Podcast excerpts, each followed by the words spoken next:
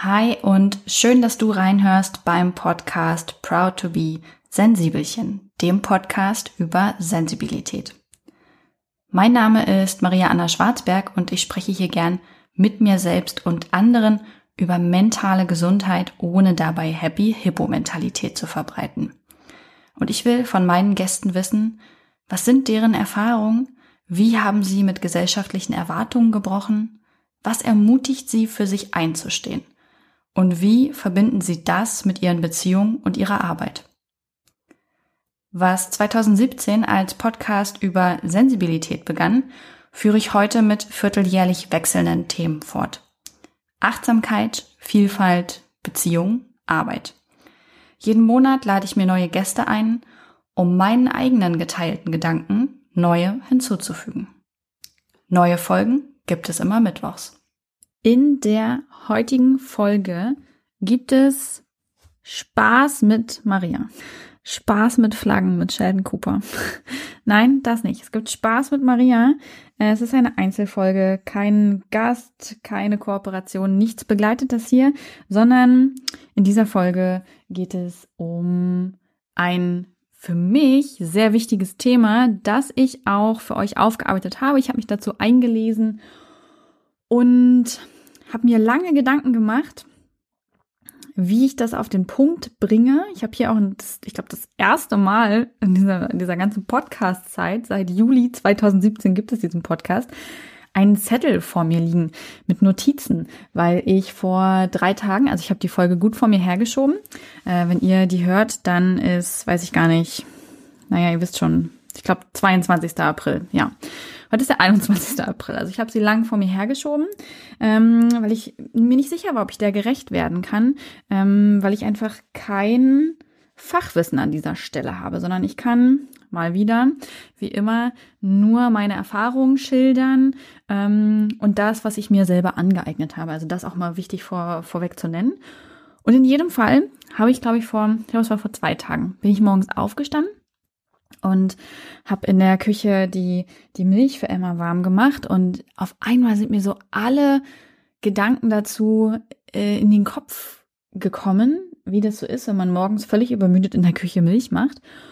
Und habe ich mir einen Zettel genommen und habe die geordnet. Ähm, und habe das jetzt hinterher noch aufgefüllt mit dem, was ich noch reinbringen wollte. Und ich glaube, jetzt habe ich eine gute Struktur gefunden für diese Podcast-Folge ja, ungewöhnlicher Einstieg, ne? Erstmal das Prozedere erzählen. Es soll ja in dieser Podcast-Folge um Sprache gehen, darum, wie Sprache diskriminieren kann, woher das eigentlich kommt, was man da so machen kann. Ja. In jedem Fall möchte ich euch gleich am Anfang zwei Bücher dazu ans Herz legen. Keine ähm, bezahlte Werbung, keine äh, vereinbarte Werbung, sondern schlicht und ergreifend zwei ganz wunderbare Bücher, die ich dazu gelesen habe. Das eine ist von Liv Sandström, das ist Der Ursprung der Welt. Fantastisch. Sie ist Comiczeichnerin und feministische Comiczeichnerin, also sie ist Comiczeichnerin und beschäftigt sich mit feministischen Themen. So rum wird ein Schuh draus. Und in diesem Buch arbeitet sie das die Benachteiligung des weiblichen Geschlechtes auf. Und das macht sie auf sehr humorvolle und sehr faktenreiche Art und Weise.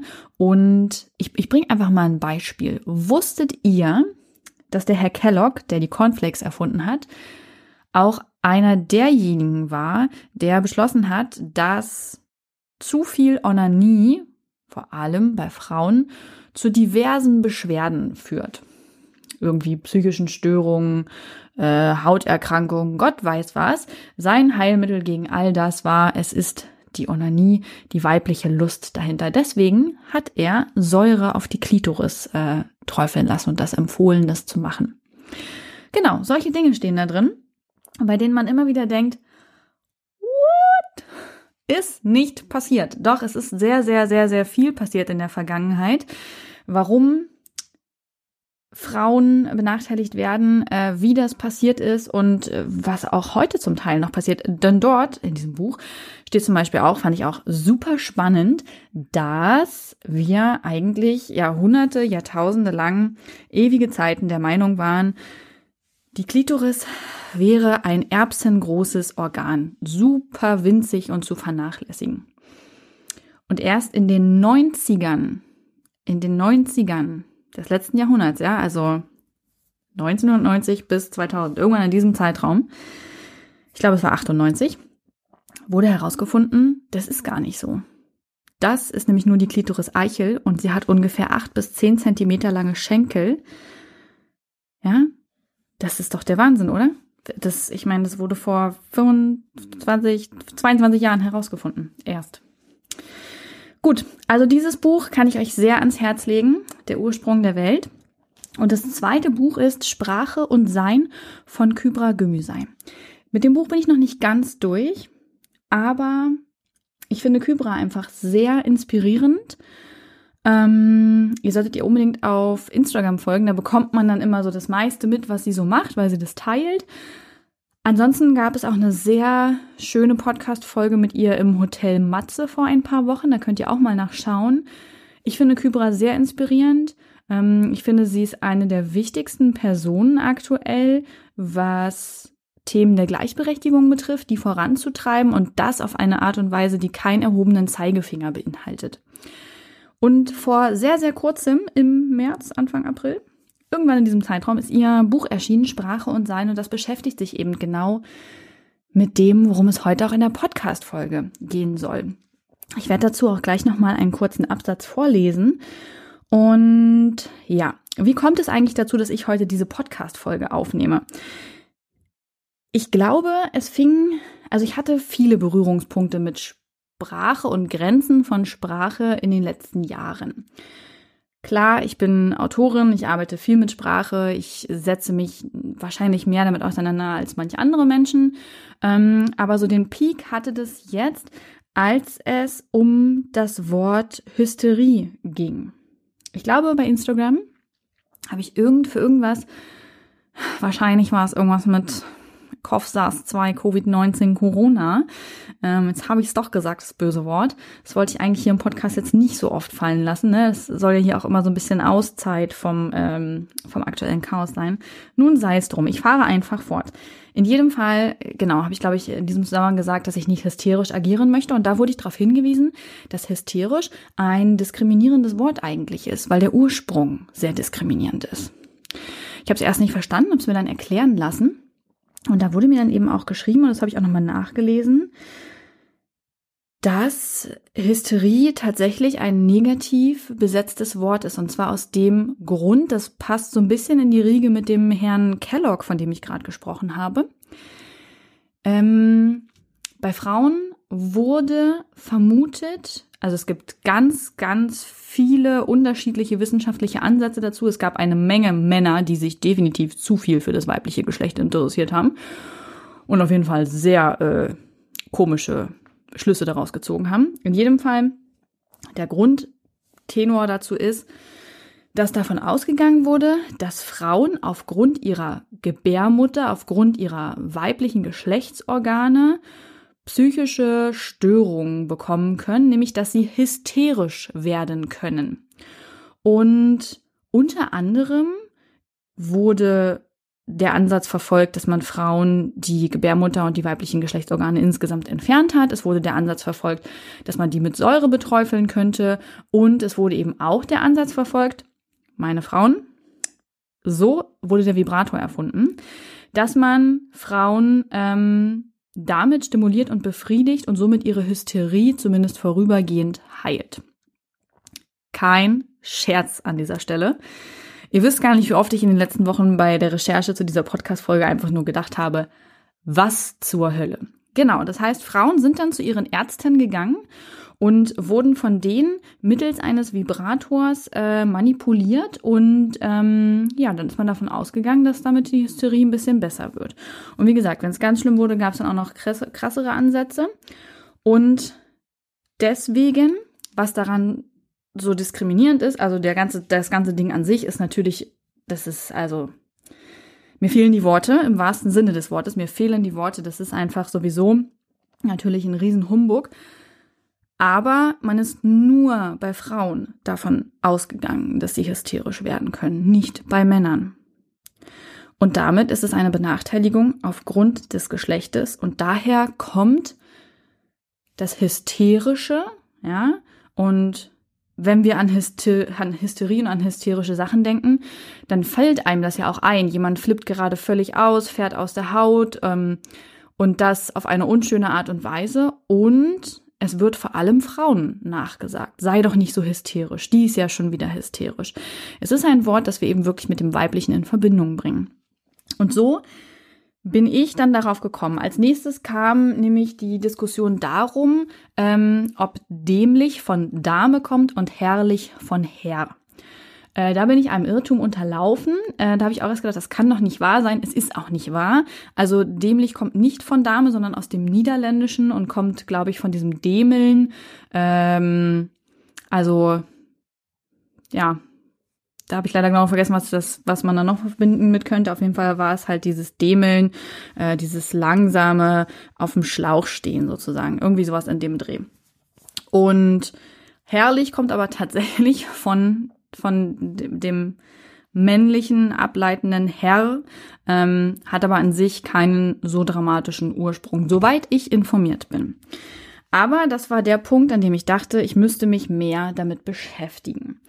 Ähm, ich glaube, das erste Mal, dass ich mich intensiv damit beschäftigt habe, dass Frauen über Sprache diskriminiert werden können, war, als es bei mir ganz persönlich um das Thema ging, möchte ich die weibliche Mehrzahl benutzen oder nicht.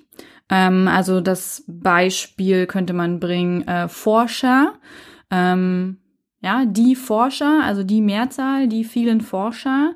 Ähm, da sind ja theoretisch Männer und Frauen inbegriffen. Allerdings wäre dann die Mehrzahl für Frauen normalerweise Forscherinnen. Und da gibt es ja sehr viele Diskussionen drum. Ähm, zum einen, ob man damit dann wirklich alle erfasst und sich auch alle angesprochen fühlen, wenn man ForscherInnen schreibt und sagt oder nicht. Und dann gibt es die Diskussion darum, ob das nicht die Sprache verschandelt. In jedem Fall, in jedem Fall war es in den letzten Jahren ein sehr großes Thema. Für mich zum Beispiel auch bei dem Buch, das ich geschrieben habe, oder bei den beiden Büchern, die ich geschrieben habe, habe ich mich jeweils dazu entschieden zu gendern, also beide Formen zu benutzen, nicht nur ähm, in der Mehrzahl, sondern auch im, in der Einzahl wird ja immer wieder zum Beispiel in Büchern, in Artikeln und so weiter der Forscher gesagt und nicht die Forscherin. Und ja, ich habe mich in jedem Fall dazu entschieden, in beiden Büchern zu gendern. Dabei sind natürlich auch Genderfehler passiert, völlig klar. Was aber einfach auch nur zeigt, wie groß der Bereich ist, wie unerfahren wir meisten Menschen damit sind, wie viel Problemstellen es da noch gibt. Und an dieser Stelle würde ich tatsächlich gern mal Kybra in Sprache und Sein zitieren. Es ist nur ein kurzer Absatz. Ich lese euch den mal kurz vor. Die Wissenschaftlerin Dagmar Stahlberg, Sabine Chesney und Friederike Braun haben den Einfluss geschlechtergerechter Sprache auf unser Denken in folgendem Experiment aufgezeigt. Sie legten 50 Frauen und 46 Männern unterteilt in drei Gruppen jeweils einen Fragebogen vor. Die Fragebögen waren alle exakt gleich. Sie unterschieden sich einzig in der Geschlechterbezeichnung. Während die einen nach ihren liebsten Romanhelden befragt wurden, wurde die zweite Gruppe nach ihren liebsten Romanfiguren und die dritte nach ihren liebsten Romanheldinnen befragt. Also mit männlicher, geschlechtsneutraler und schließlich männlich-weiblicher Begriffsform. Weibliche Romanheldinnen wurden am häufigsten in der geschlechtsneutralen und der männlich-weiblichen Begriffsform genannt deutlich weniger dagegen in der ersten Gruppe, also jener, bei der die männliche Form vermeintliche Figuren beiderlei Geschlechtsneutral umfasst. Viele ähnliche Studien, die sich mit dem Gebrauch der männlichen Sprachform beschäftigen, haben das gleiche Ergebnis gebracht. Frauen werden gedanklich weniger einbezogen. Ich fand das ganz spannend, dazu mal etwas mehr Hintergrund zu erfahren, ähm, denn ich persönlich hatte auch immer das Gefühl, ich fühle mich davon nicht angesprochen. Wenn zum Beispiel irgendwo steht, liebe Leser, ich fühle mich davon wirklich einfach nicht angesprochen. Und ich kann auch verstehen, dass da natürlich nicht nur liebe Leserinnen oder liebe Leserinnen stehen kann, denn das würde auch wieder Menschen ausgrenzen. Ähm, nach dem Interview mit Linus Giese zum Thema Transgender, denn Linus ist ja ein Trans Mann ist mir dann noch mal mehr aufgefallen, dass damit auch nicht alle Personen einbezogen werden, nämlich alle, die vielleicht ähm, sich keinem der beiden Geschlechter zugehörig fühlen. Und dass man dann eher nicht von die Frau hinter der Kasse sprechen sollte, sondern die Person hinter der Kasse wenn man zum Beispiel mit Kindern redet. Das war ein Beispiel in unserem Interview und das hat mich dann nochmal drüber nachdenken lassen. Ich gendere zum Beispiel mit dem Sternchen, also Leser Sternchen innen, einfach weil dieses Sternchen ja für alle und alles, jede, jeder, jeden einschließend steht. Ich finde den Gedanken sehr schön. Ob ich damit etwas falsch mache, mm, nach meinem Wissensstand nicht. Wenn nicht, lasse ich mich da gern aufklären. Ich ähm, bin jemand, der auch gern die Diskussion sucht und ähm, ja, Gedank, Gedanken, Denkanstöße mitnimmt, um dazu zu lernen. In jedem Fall zurück zu dem, zu dem Gegenderten, ist es so, dass unsere Sprache ganz allgemein Frauen nicht so abbildet wie Männer. Und das ist sehr schade. Und ich persönlich finde auch, dass das Gendern natürlich den Lesefluss und das Sprachbild stört. Aber mir ist es dennoch wichtig, ähm, darauf aufmerksam zu machen und das zu nutzen, weil es mir wichtiger ist, alle Menschen einzuschließen, niemandem vor den Kopf zu stoßen, niemanden auszuschließen, als dass das jetzt der super lyrische Text ist. Ganz ehrlich, ähm, die meisten Bücher, Newsletter und sonst was werden sowieso keinen Pulitzer-Preis gewinnen, ja? Und dann ist es doch viel wichtiger, dass die Menschen, die das lesen, sich auch angesprochen fühlen. Und genau, deswegen in jedem Fall, ich habe mich für das Gendern entschieden. Aber das war so der erste große Auftakt in den letzten Jahren, wo ich mich damit beschäftigt habe, dass unsere Sprache 50 Prozent der Bevölkerung ausschließt. Ähm, ja, es gibt aber noch mehr Beispiele, auch abseits von dem männlich-weiblichen. Und zwar, als ich auf Bali war, ähm, das fand ich total schön, deswegen ist mir das in Erinnerung geblieben, ist mir etwas aufgefallen. Im Balinesischen gibt es nicht den Ausdruck für ich fühle mich schlecht, wo wir ja auch direkt mit hineinlegen, dass es uns nicht nur gut geht, nicht nur nicht gut geht, sondern dass wir uns auch wirklich schlecht fühlen. Äh, das gibt es im Balinesischen nicht. Im Balinesischen gibt es nur den Ausdruck, mein Körper schmeckt mir heute nicht. Und das finde ich total, total schön von der Ausdrucksweise. Mein Körper schmeckt mir heute nicht. Vielleicht sollten wir das alle mehr sagen. Mein Körper schmeckt mir heute nicht. Ähm, aber es führt auch dazu, dass die Balinesen ähm, tatsächlich dieses Unwohlsein, dieses Unwohlbefinden nicht immer sofort mental verknüpfen. Ob sie jetzt tatsächlich dauerhaft glücklicher sind, da bin ich mir unsicher, aber Zumindest sprachlich ziehen sie da eine deutliche Grenze. Und es gibt auch einen Inselstaat, ich weiß leider nicht mehr welchen, denn das äh, war auch zu meiner Bali-Zeit Thema, nämlich genau als wir darüber sprachen. Ähm, wir saßen zusammen mit mehreren bekannten, neuen Freunden, Menschen an einem Tisch und ja, da kam auch das Thema auf, dass es einen Inselstaat gibt, in dem gibt es das Wort Lügen nicht. Und deshalb findet auch die Handlung des Lügens nicht statt. Und da habe ich vorher nie drüber nachgedacht, dass wenn wir kein Wort für etwas haben, wir ja dementsprechend das auch nicht tun können oder nicht bemerken können. Das ist ja auch das, was bei Kindern stattfindet, bei Kleinkindern, also Babys, ne, wenn die langsam anfangen zu brabbeln, später die Sprache lernen, Kleinkinder werden, es dauert ja ganz lang eigentlich, ehe so ein Kind wirklich, also gemessen am Alter natürlich super schnell, aber auf unser Leben hochgerechnet, wir als Erwachsene, wenn wir zurückblicken, dann dauert es ja wirklich recht lang, Sprache zu lernen, das ganze Vokabular, alles, was dahinter steckt. Und bei Kindern ist es eben auch so. Sie haben die Worte für bestimmte Emotionen noch nicht und können die deswegen nicht einordnen ähm, oder ausdrücken. Ganz platt angefangen, noch ein sehr, sehr kleines Kind ist super wütend, schmeißt sich auf den Boden und nicht nur, dass diese Emotionen schon an sich super anstrengend für einen selber ist, also für das Kind jetzt, für mich als Erwachsenen, der mit diesem Kind unterwegs ist, dann wahrscheinlich auch irgendwann. Noch ist meine Tochter zu klein. Ähm, aber hinzu kommt ja auch noch, dass das Kind überhaupt nicht weiß, was gerade Phase ist, was da passiert, warum es so fühlt, wie es fühlt. Und dass es dann einfach sehr begleitend sein kann, wenn die Eltern sagen, okay, du bist wütend. Das fühlt sich nicht gut an, aber ich bin trotzdem da. Ich bleib bei dir, ich passe auf dich auf. Ähm, das fand ich auch nochmal so einen spannenden Ansatz, wenn man zurückdenkt, dass einem das doch selber eigentlich bekannt ist. Man hat für etwas die Worte nicht, kann es deswegen nicht einordnen oder kann deswegen zum Beispiel tatsächlich gar nicht diese Handlung, dieses Gefühl, dieses was auch immer stattfinden lassen.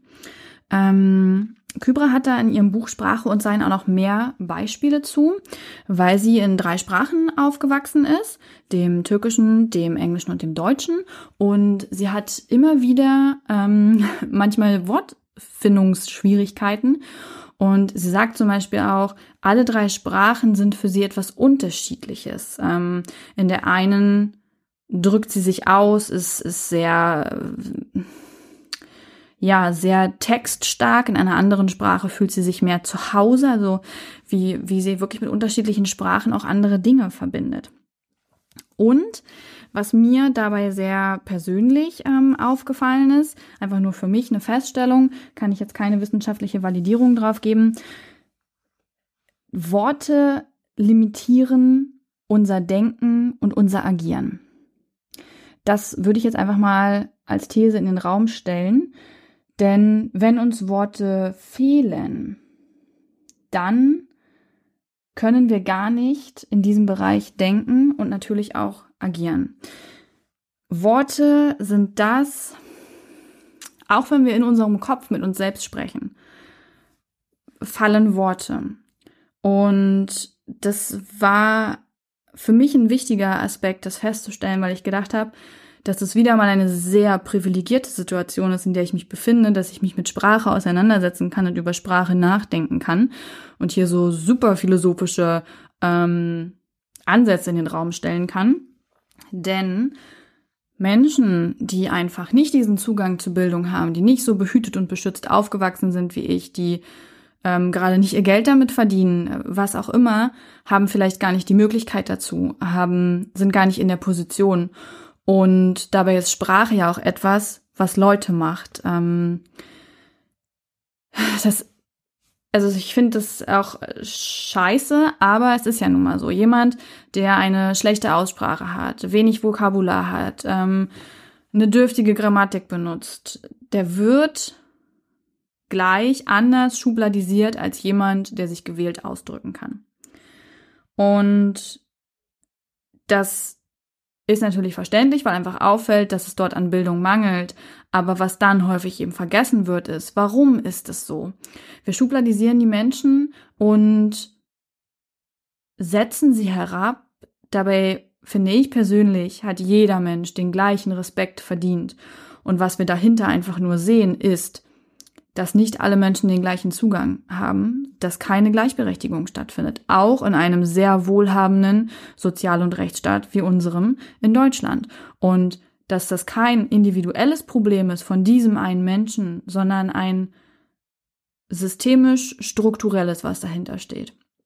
Und das finde ich sehr, sehr schade, aber kommen wir nochmal auf den Ursprung zurück, nämlich auf die These, dass Worte unser Denken und unser Handeln limitiert. Und das findet meiner Meinung nach vor allem unbewusst statt. Ähm, wir reden ja die meiste Zeit drauf los. Dass ich hier heute mit einer geskripteten Podcast-Folge stehe, ist äußerst selten der Fall. Dass ich in meinem Alltag die 87.000 Worte pro Tag, die ich benutze, die meisten davon überlege ich nicht, sondern ich rede einfach drauf los. Ja, das, das kennt ihr vielleicht auch. Wie oft überdenkt ihr eure Worte? Manchmal macht man das, weil da, keine Ahnung, weil man gerade jemanden datet oder weil irgendwas Wichtiges Berufliches ist oder so. Aber im normalen Umgang reden wir uns doch, reden wir einfach drauf los, nicht wir uns, reden wir drauf los, so wie uns der Schnabel gewachsen ist. Ähm, mir ist das einmal sehr negativ aufgefallen, wieder ein Beispiel aus meiner Bali-Zeit. Und das ist wirklich richtig, richtig unangenehm gewesen. Ich bin angekommen am Flughafen und ich wurde von meinem Taxifahrer abgeholt. Mit dem hatte ich mich vorher schon kurz geschlossen. Ich hatte die Nummer ähm, von einer Freundin bekommen und genau, die auch immer wieder auf diesen Taxifahrer zurückgegriffen hat. In jedem Fall habe ich mich mit dem verabredet und er hat mich am Flughafen abgeholt. Und er ist auch wirklich in den Flughafen gekommen, stand da mit einem großen Schild mit meinem Namen drauf und hat mich eingesagt und wir sind zu seinem Auto gegangen. Und während wir zu seinem Auto gegangen sind, hat er zu mir gesagt, dass ähm, ich bitte immer einen Helm tragen soll, um auf mich aufzupassen, ähm, weil einfach viele Rollerunfälle passieren, gerade durch die Touristen und Touristinnen. Und das einfach nicht gut ist und äh, er möchte, dass ich gesund bleibe. Und ähm, ja, außerdem hat er gesagt, er möchte, dass ich immer meinen Rucksack in meinen Rollerfach packe, ähm, einfach weil manchmal auch Überfälle stattfinden und dass er sich aber wünscht, dass ich nicht alle Balinesen danach beurteile, dass sowas auch dort mal passieren kann, was an sich schon einfach eine sehr liebe, freundliche, ähm, fürsorgliche Ansprache war. Und ich weiß ich auch nicht, übermüdet, aufgeregt, alles, habe auch einfach losgeredet, ohne nachzudenken und meinte so, ah ja, ähm, das kenne ich so. Meine Mama hat immer gesagt, schwarze Schafe gibt es überall. So. Im Deutschen denkst du dir jetzt vielleicht, ganz normales Sprichwort. Schwarze Schafe gibt es überall. Auf Englisch, Black Sheeps are everywhere. Ihr könnt euch vielleicht vorstellen, wie der Blick des Balinesen war. Und in dem Moment fiel mir das erste Mal auf, wie unfassbar rassistisch dieses Sprichwort ist, was mir einfach durch meine kulturelle Prägung indoktriniert wurde. Ich habe versucht, die ganze Nummer zu retten, damit, dass das ein Sprichwort ist. Das hat sie aber nicht besser gemacht. Das hat quasi nur, also ich war nicht mehr alleine quasi schuld für diese, für diese diskriminierende Sprache, aber insgesamt gibt es ein deutsches Sprichwort, ja, schwarze Schafe. So, das sind halt wenige und damit verbinden wir, also, also mit dem, oder mit dieser sprachlichen Aussage wird immer Negatives verbunden, ne, das schwarze Schaf der Familie und sowas. Aber im Endeffekt ist es halt, wird es genauso benutzt, weil schwarze Schafe selten sind, Minderheit, ja, so, das war eine unangenehme Situation und hat einfach mal gezeigt, wie unbewusst wir Sprache benutzen. Und ähm, genau, es ist einfach verinnerlicht in uns drin. Um, und wenn dann so ein Aufschrei ist, das kommt ja immer mal wieder vor, vor allem bei sprachlichen Belangen gibt es immer wieder einen Aufschrei und dann sagt eine Bevölkerungsgruppe, hey, das ist, das, das finden wir nicht gut, ähm, dass ihr dieses oder jenes Wort, Satz, was auch immer benutzt, ähm, das ist diskriminierend. Und dann sagen ganz, ganz viele andere Menschen, aber das haben wir doch schon immer so gesagt. Ich denke an dieser Stelle jedes Mal aufs Neue, dass wenn es Menschen gibt, die sich von etwas diskriminiert, verletzt, also ausgegrenzt, ja, und schlecht fühlen, dann, verdammt nochmal, haben wir das nicht zu sagen. Das ist einfach so. Ähm, dabei geht es nicht nur um krasse Sachen wie das N-Wort oder das M-Wort. Das ist einfach, wenn Menschen sich davon angegriffen fühlen, weißt du, nur weil wir das schon immer so gesagt haben, weil wir das unbewusst in unserer Sprache übernommen haben, ist es kein Grund, es weiter zu benutzen. Was sollen denn Menschen noch machen, außer sich hinzustellen, sich verletzlich zu zeigen und zu sagen, ey, mich trifft das, wenn du das sagst. Und ich finde, dann darf keine Diskussion stattfinden, ähm, in der es darum geht, aber warum trifft dich das denn? Das geht dich nichts an. So, es trifft mich und damit ähm, finde ich, zählt das mehr als dieses, wir haben das schon immer so gemacht. Es ist doch auch eigentlich gut, dass es immer wieder Aufschreie gibt und wir uns immer wieder neu mit Sprache und auch anderen Themen auseinandersetzen, ja, dadurch die Möglichkeit haben, unsere eigene Sprache zu überdenken, zu überprüfen und dieses Unbewusste mal bewusst wahrzunehmen und festzustellen, schwarzes Schaf ist kein cooler Ausdruck, benutze ich übrigens seitdem tatsächlich auch nicht mehr. Ähm, also ich finde, das kann man auch wirklich als positive Chance sehen und ich würde mir wünschen, dass das viel, viel mehr stattfindet, ja, dass wir wirklich so eine ja, so eine großen Aufschreie eher dafür nutzen, umzudenken und uns wirklich bewusst zu machen, was wir da sagen. Okay, kommen wir nochmal zurück zu diesem kulturell geprägten. Denn mir ist noch etwas aufgefallen, das habe ich hier gerade noch auf meinem Zettel gesehen, ähm, was auch so ein Beispiel ist für sprachliche Unterschiede und für diese Prägung, ja, was ähm, einfach dazu führt, dass wir es verinnerlicht haben, dass wir es unbewusst benutzen und gar nicht merken, was da teilweise in unserem Kopf stattfindet. Und zwar ist mir aufgefallen, ähm, dass wenn mein Mann viel Zeit mit seiner Familie benutzt, er anders redet. Also wenn der so ein paar Stunden bei seiner Schwester war oder so, dann redet der wie, ja, wie das in Sachsen-Anhalt so üblich sein kann. Und dann stehe ich immer da und dann höre ich mir das an und denke mir, wow, das finde ich jetzt irgendwie nicht so schön. Das ist nicht so mein Slang.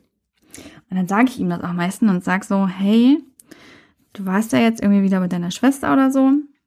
Du redest schon wieder so komisch. Und dann fällt ihm das auch auf. Und dann ist es auch meistens ganz schnell wieder recht normal. Also ich würde jetzt nicht behaupten, dass wir komplett Hochdeutsch sprechen, aber ich würde schon sagen, wir haben eine ganz okaye Aussprache.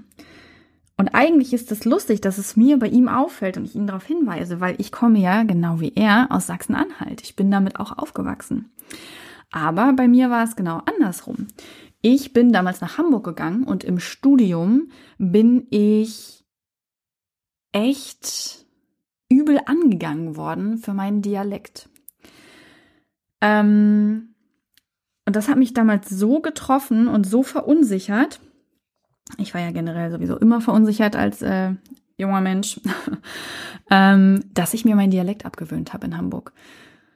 Und das auch kaum noch bei mir vorkommt, dass ich da reinrutsche. Also nicht mal, wenn ich zu viel getrunken habe oder so.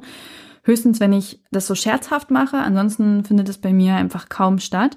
Und das finde ich ist auch wiederum schade. Ne? Da sind wir wieder beim Thema diskriminierende Sprache, Thema dieser Podcast-Folge eben, dass es bei mir nur ein Dialekt war, also selbst innerhalb Deutschlands, da nur bei einer anderen Aussprache derselben Sprache schon Schwierigkeiten auftreten können.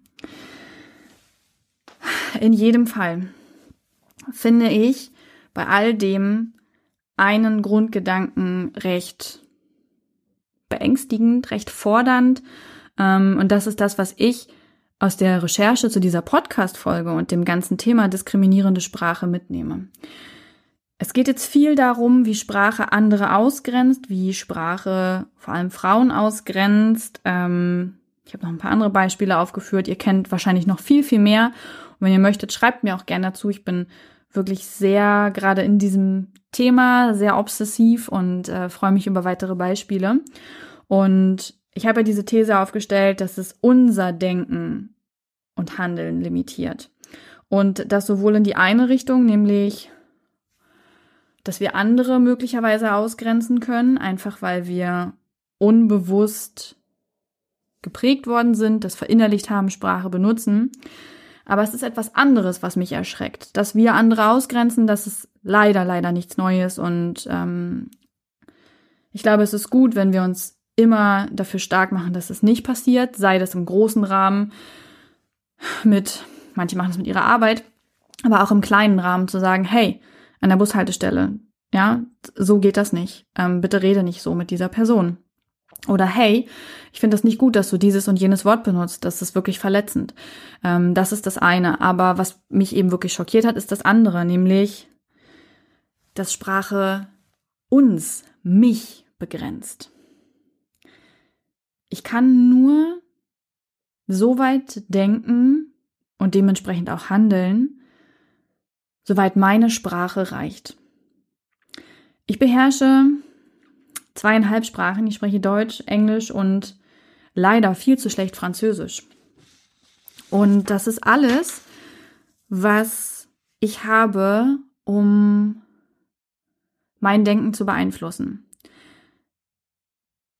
Und das ist sehr, sehr wenig. Ich habe bemerkt, ich bin ja in meinen Zwanzigern sehr viel gereist, dass das meinen Horizont extrem erweitert hat.